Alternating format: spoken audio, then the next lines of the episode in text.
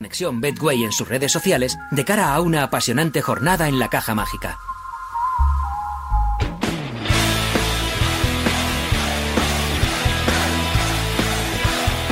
Venga, Leo, que nos está esperando Maldini. Hola, Julio, buenos días. Hola, ¿qué tal, Raúl? Muy buenos días. Disfrutaste ayer mucho, me imagino, ¿no? Con las semifinales Sí. de Europa League. ¿eh? Bo- Bonito partido, fue muy entretenido el del United y la Roma, por cierto. Sí, sí, bueno, eh, eso no he tenido tiempo de verle todavía porque hice el partido de Movistar, el, el Villarreal, el Arsenal Villarreal, y luego cuando llegué a casa ya era un poco tarde, tuvimos postprograma y tal.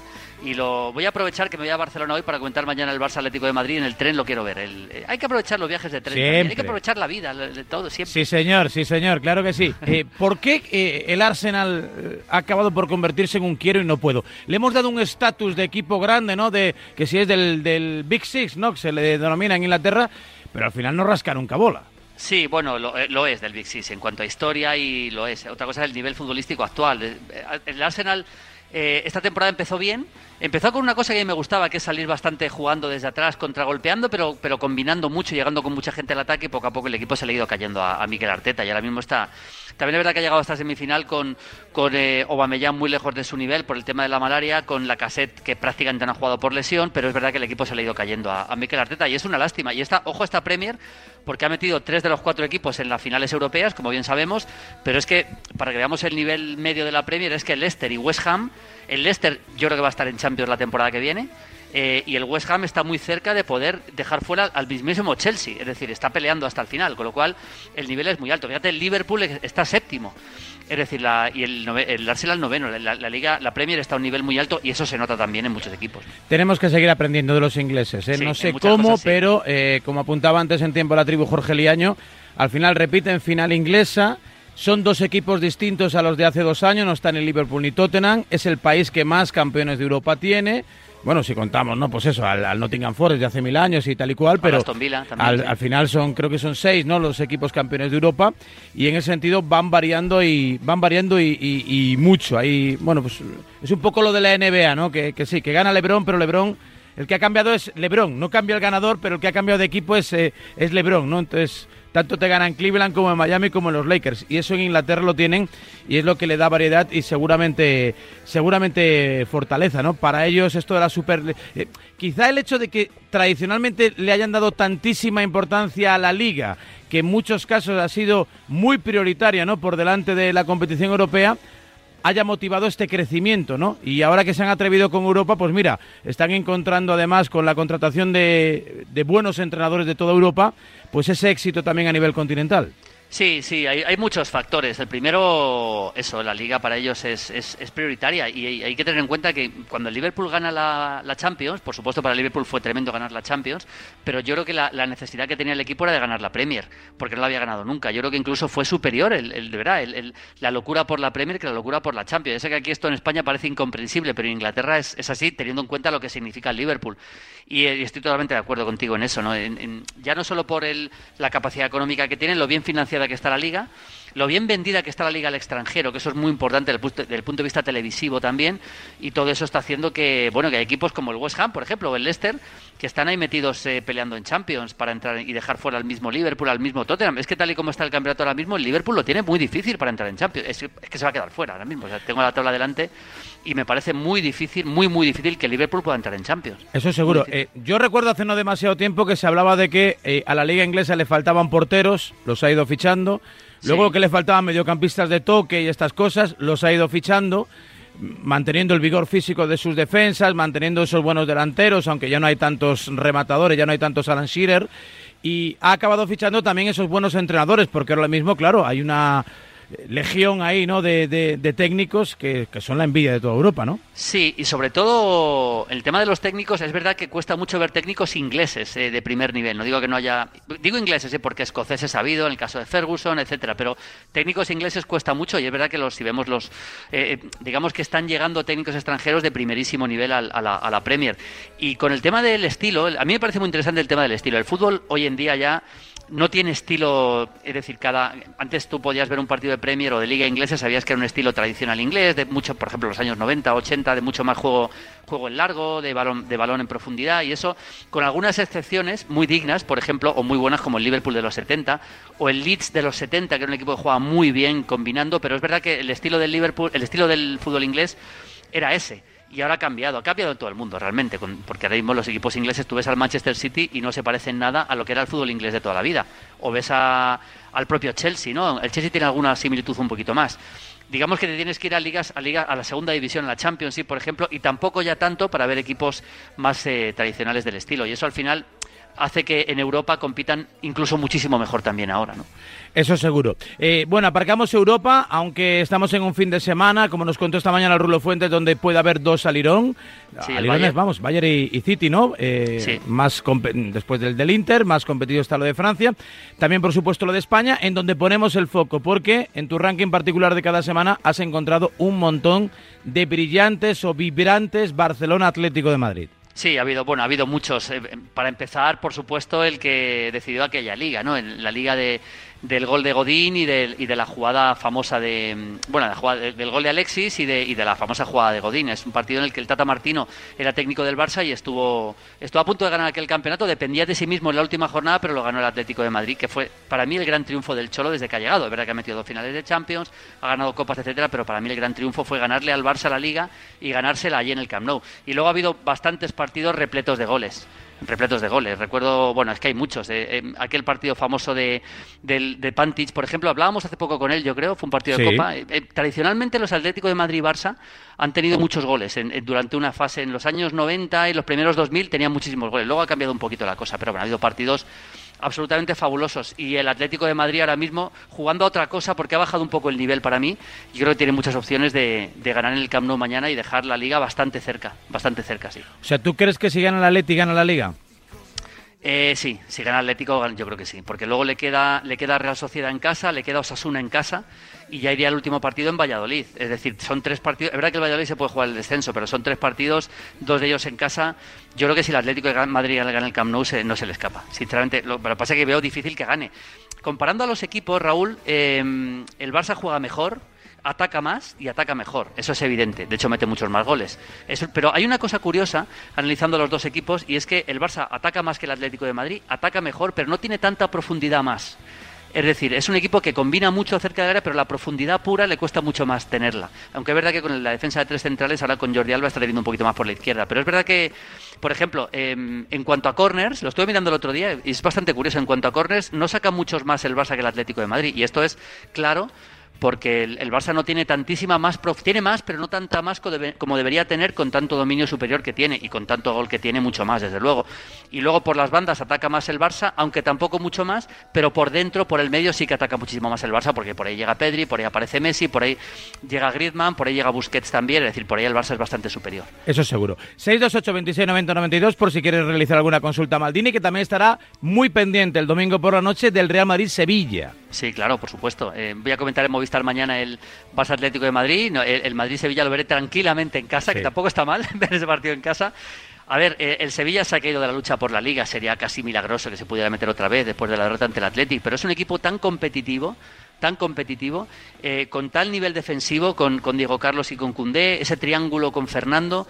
Eh, yo creo que aunque tiene menos gol, lógicamente, que otros equipos importantes de la Liga Española, yo creo que el Sevilla puede, puede complicarle mucho el, partido al Madrid, que va a ser muy difícil recuperarle físicamente al Madrid. Si es que al final, por mucho que pasen varios días desde el partido de Londres, ese partido fue muy exigente, el Madrid estuvo muy mal físicamente encima se lleva el golpe moral de quedar eliminado, yo creo que el Madrid lo va a pasar bastante mal contra el Sevilla, sinceramente. A pesar de que el Sevilla ya no se está jugando tanto, lo va a pasar bastante mal. Eh, ¿Le puede pasar factura lo del Chelsea? Seguro, vamos, seguro, yo estoy seguro que le puede pasar factura. Que le, que le pase definitivamente como para perder o empatar, que casi le dejaría sin, sin, con menos opciones, eh, eso, eso ya veremos, pero que le va a pasar factura, digamos, desde el punto de vista físico y anímico es evidente. El Madrid es un equipo muy grande y son jugadores acostumbrados a recuperarse, ¿no?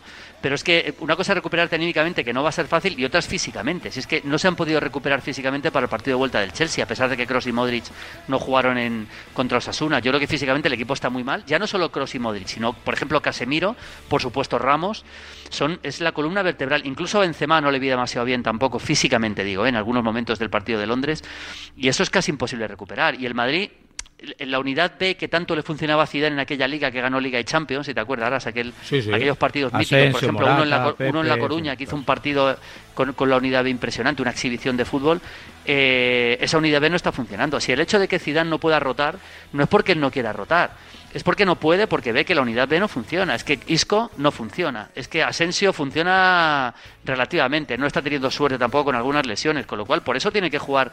Es que Modric ha jugado prácticamente todos los partidos de liga y Kroos prácticamente todos los partidos de liga y es lo están acusando ahora. Fundamentalmente los dos lo están acusando ahora. 10 y 26, 9 y 26 en Canarias, en el 628 26 90 92. Hay consultas, hay mensajes para Maldini. Hola Maldini, buenos días. Hola, buenos días. Quería preguntarte cómo ve al jugador de Oporto Luis Fernando Díaz para el Sevilla de Lopetegui y qué delantero con la posible y más que segura salida del Necillo de John traerías para el Sevilla de Lopetegui. Bueno, eh, primero lo de Luis Fernando Díaz, este es un jugador colombiano que yo le vi mucho en Junior de Barranquilla, me gustó muchísimo, es un jugador muy vertical, a mí me, parece un buen fichaje y me parecería un buen fichaje para el Sevilla, ¿eh? es un jugador de tres cuartos de campo, sobre todo muy vertical, eh, muy muy vertical. Y a mí me parece, me, parece muy ofensivo y yo creo que en el Oporto de, yo esperaba que hiciera incluso más de lo que está haciendo. Y luego un delantero si se va en Nesiri, bueno pues no sé, ya, lo, si quieres la semana que viene hacemos, claro, es que de repente pensar así, pero si quieres la semana que viene hacemos una, una lista de, de delanteros que puedan ser muy interesantes interesantes para seguramente de Sudamérica, ¿no? Del fútbol sudamericano hay varios que están que están jugando a muy buen nivel. Ahora que estamos con la Libertadores en efervescencia, seguro que ponemos el foco en alguno de ellos y también en mucho fútbol colombiano, ¿no? Con la que está cayendo en ese hermosísimo país. Qué pena, sabes que se han jugado los partidos de, Colombia, se han jugado en Paraguay, los que se tenían que jugar ayer en, en Colombia y es una es una lástima. Pero reaccionó bien con Mebol. ¿eh? Reaccionó bien con Mebol, la verdad. Andan a tiros como para que haya fútbol. 10 y 28, más consultas para Maldini. Buenos días, Marca. Buenos días, Maldini. Eh, saliendo un poco del tema europeo, la Copa Libertadores, ¿qué equipo más o menos te parece para ti favorito y cómo ves a los equipos uruguayos? Bueno, a los equipos uruguayos les veo mal. Eh, Peñarol no está jugando, está jugando la Copa Sudamericana. Nacional eh, ayer volvió a perder en casa. Eh, a mí me parece que, el fútbol uruguayo está pasando por un problema muy grande, muy grave, eh, de nivel, y creo que es muy difícil que un equipo uruguayo pueda ganar la Copa Libertadores, sinceramente, o llegar incluso a las finales. Y luego la otra pregunta es quién veía favorito. Han empezado muy fuerte los brasileños. Eh, me gusta mucho Palmeiras, Ronnie está jugando a un nivel muy alto, y me gusta mucho eh, Inter de Porto Alegre con Ramírez, el técnico español, como, como, entrenador, con Tiago Gallardo, que es un jugadorazo, tiene tres o cuatro futbolistas muy interesantes. Eh, Palmeiras, por ejemplo, tiene a De Paula, un chico zurdo centrocampista que yo creo que está llamando, va a tirar la puerta al fútbol europeo rápidamente. Atlético Mineiro ha empezado también bastante bien. Y, bueno, es que todos, es que Flamengo también ha empezado goleando los, los, primeros partidos. El otro día ganó también en Quito a Liga de Quito y jugando muy bien, con Gabigol, con prácticamente el, casi todo el con de Rascaeta, Gabigol, con, con, con, Diego, prácticamente el equipo que vimos ganar la Copa Libertadores hace dos años. Eh, todos los sudamericanos están bien, todos, perdón, todos los brasileños están bien hasta ahora. Yo creo que veremos campeón brasileño. Más mensajes. Buenos días, Radio Marca. Buenos días, Raúl. Buenos días, Mandini. Hola. Buenos días. Una cosita. En el 2014 al Kun Agüero le hicieron una entrevista preguntándole a ver cuándo iba a dejar el Manchester City. La respuesta de él fue que hasta que no ganase una Champions no lo iba a dejar. Por cosas del destino parece que puede ser esta, ¿no? Jugando la final. Sí, por supuesto que sí, es, mi favorito. Para lo, dije desde el sorteo de octavos. Para mí el City es el mejor equipo de Europa, es el equipo que mejor juega, que más controla el juego, el ritmo de juego. Pero también es verdad que el Chelsea, sin ir más lejos, le ganó y le ganó bien la semifinal de la Copa Inglesa en Wembley hace poco. Y además le, consiguió anular totalmente las grandes virtudes del City, que es precisamente ese control. No le creo prácticamente ocasiones. Va a ser una final muy pareja, seguramente de pocos goles, pero para mí el favorito es el Manchester City. Venga, para ir cerrando. Oye, Maldini, eh, ¿qué tendría que hacer Zidane o qué tendría que hacer el Real Madrid para, estar, para estar eh, físicamente tan fuerte como el Chelsea? Aparte de fichar, eh, ¿habría que contratar a un preparador físico o habría que cambiar el sistema, algún tipo de sistema que, que algo está fallando, ¿no? Pues eh, algo está fallando, también por el tema de las lesiones. Eh, hay que tener en cuenta que, insisto, que el Madrid es un equipo bastante veterano en su columna vertebral. O sea, si pensamos en Ramos, en, en Cross, Modric y Benzema, que sería la columna vertebral más allá del portero, es que son jugadores todos veteranos, que pasan de los 30 años. Incluso también Casemiro, ¿no? Está muy cerca, no sé si tiene 30 ya o está muy cerca de ellos. Eh, la verdad que no sé, no sé físicamente cómo trabaja el Madrid, eso ya la verdad que no lo sé, pero sí que es evidente que, tiene que mejorar por ahí, ¿no? Y tenemos remate. Buenos días, Maldini, crack. Oye, una pregunta. ¿Qué partido puede ser que tenga más, más trascendencia mundial? ¿La final de la Europa League o el partido en el que se decida el campeón de liga en España? Un saludo. Bueno, es una pregunta, hombre, yo creo que... Porque casi coincide, ¿no? Creo que es un Madrid-Villarreal, última jornada de Liga, y pudiera darse a circunstancia de que el Madrid pudiese disputar, o sea, pudiese ser campeón ese día, dependiendo, ¿no?, de lo que haga la Leti y tal. Y tres días después se jugaría en Dansk, ¿no? En, la localidad polaca, la final del United y el Villarreal. Sí, sí, sí. Por cierto, que, que, si, que si el Madrid llega con opciones a, ser campeón, el Villarreal es evidente que sacará un equipo con, con mucho suplente. Yo creo que no se va a jugar el poder alguna lesión de por el Villarreal. Se juega la temporada y entrar en Champions, no olvidemos en la final. Pues mira, yo creo que a pesar de que es una competición europea, yo creo que otra cosa sería la Champions. Yo creo que el, el, día decisivo de la Liga Española a nivel mundial va a tener más, más tirón que la final de Europa League. Sinceramente lo creo. Sinceramente lo creo. Bueno, pues poco a poco va cogiendo pozo en cualquier caso, porque hay que recordar que las últimas finales también de Europa League han estado emocionantes, ¿eh? con goles, con alternativas, partidos muy disputados, de equipos que perfectamente podrían haber estado en, en, la Liga de Campeones y que por distintos motivos no han podido no han podido hacerlo. Que quedan cuatro mensajes, pero la gente cuánto escribe, que cuánta gente quiere hablar con. Venga, va, pues venga, rapidito, va, va, no nos dejamos atrás. Maldini, buenos días, crack. Eres un figura. Una preguntita. ¿Qué te parecería Andrés Silva para el Atlético de Madrid? ¿Crees que daría un salto de calidad al equipo o no? ¿O crees que es un poquito cosa de hoy? Venga, gracias. Un saludo, Maldini. A mí me gusta Andrés Silva, me gusta. Yo recuerdo que una vez entrevisté a Casillas en Oporto, que eran compañeros entonces, y le hablé de él, y, él me comentaba que es un chico con va muy bien por arriba, que sabe jugar, lejos del área. A a mí me gusta Andrés Silva. No sé si para un equipo top como es el Atlético de Madrid, titular indiscutible. Ahí tengo alguna duda más, pero me parecería un buen fichaje, sinceramente. Hay que tener en cuenta que Suárez pues eh, tiene la edad que tiene y le queda lo que le queda, ¿no? Y el Atlético va a necesitar, va a necesitar otro delantero de verdad y cerquita, ¿no? Y yo de todas formas creo bastante en Dembélé. Eh, lo que ha jugado Dembélé al lado de Suárez me ha gustado y yo creo que es un jugador para el futuro Atlético de Madrid interesante. Maldini y Radio Marca, buenos días. Asturias, 18 grados ahora mismo. Va a hacer buen día. Y una pregunta, y mójate, por favor. Sí. Eh, el partido del Villarreal, la final, ¿tú qué crees? ¿Que es un 50-50? ¿O que el Manchester tiene más peso y el Villarreal tiene menos, menos que rascar? Buenos días. Buenos días. Hombre, no, 50-50 no, favorito es el Manchester United. Para mí incluso con claridad. Eh, eh, otra cosa es que el Villarreal tiene, si analizamos el, equipo, tiene dos centrales magníficos, como Albiol, que ayer estuvo inmenso, Porito y Pau, tiene un buen mediocampo con Parejo, que va a intentar manejar el, equipo. Eh, luego arriba Gerard Moreno, que el día que está bien inspirado es un jugador que genera mucho juego, pero es evidente que el Manchester United está un escalón por delante. Yo le pondría 70-30 ahora mismo, luego ya veremos cuando llegue, porque puede haber algún lesionado, esperemos que no, pero un 70-30 para el, para el United. Buenos días, Maldini. Buenos días, crack. Hola. Quería preguntarte ante una posible marcha de Zidane del banquillo del Real Madrid. Ya sé que te gusta mucho Nagelsmann, pero ya está en el Bayern. ¿Qué entrenador ves el ideal para entrenar al Madrid con todo lo que conlleva gestionar una plantilla con egos y de la talla del Real Madrid? Gracias, un saludo difícil, ¿eh? tiene que ser un técnico que, ya haya tenido mucho peso en, equipos grandes. A mí, por ejemplo, Ancelotti me parece un buen entrenador y un regreso no me, no me disgustaría, sinceramente, de un técnico que lo ha ganado todo y que ha sido tan importante para el Madrid, que entre las cosas ha ganado la Champions. Por ahí podrían ir los tiros. Luego técnicos jóvenes hay muchos, pero el, el vestuario del Madrid es que es muy especial. Eh, se hablaba mucho de, de, de, Jürgen Klopp, pero yo creo que va, a tener más trayectoria en el Liverpool. Joaquín Love yo creo que, que, se le quedaría un poco grande, sinceramente, el Madrid, porque solo ha entrenado a selecciones y no tiene nada que ver. Así que bueno, a mí Ancelotti me gusta, ¿eh? Me gusta bastante, la verdad. Y luego está, está el tema de Pochettino, que yo creo que tarde o temprano acabará en el Madrid. Pues seguramente. Más temprano que tarde, yo creo que sí. Tiene pinta, tiene pinta. Venga, el último, ahora sí. Buenos días, Julio. Hola. ¿Cómo ves a, cómo ves a Javi Galán del Huesca como suplente en principio de Jordi Alba, por ejemplo? Pues me gusta mucho Javi Galán y, esta pregunta me encanta porque es un, es un jugador del que se habla poco, porque evidentemente el Huesca pues tiene menos, menos tirón que otros equipos, pero Javi Galán hay que decir una cosa y es que eh, ha sido o es uno de los jugadores que más regates han hecho en, todo en toda la primera división. Sí, sí. Es un jugador que puede jugar de lateral o por delante, pero que es un jugador que encarador, rápido, agresivo y me parece un lateral de mucho nivel para, para si el Huesca baja, que ya veremos, porque ahora tiene un partido eh, que yo creo que es bastante accesible. El, próximo partido del Huesca juega contra un equipo que no se va a jugar nada, que es el Cádiz. El Cádiz yo creo que vendrá de fiesta y, seguramente el Huesca puede, puede ganar ese partido.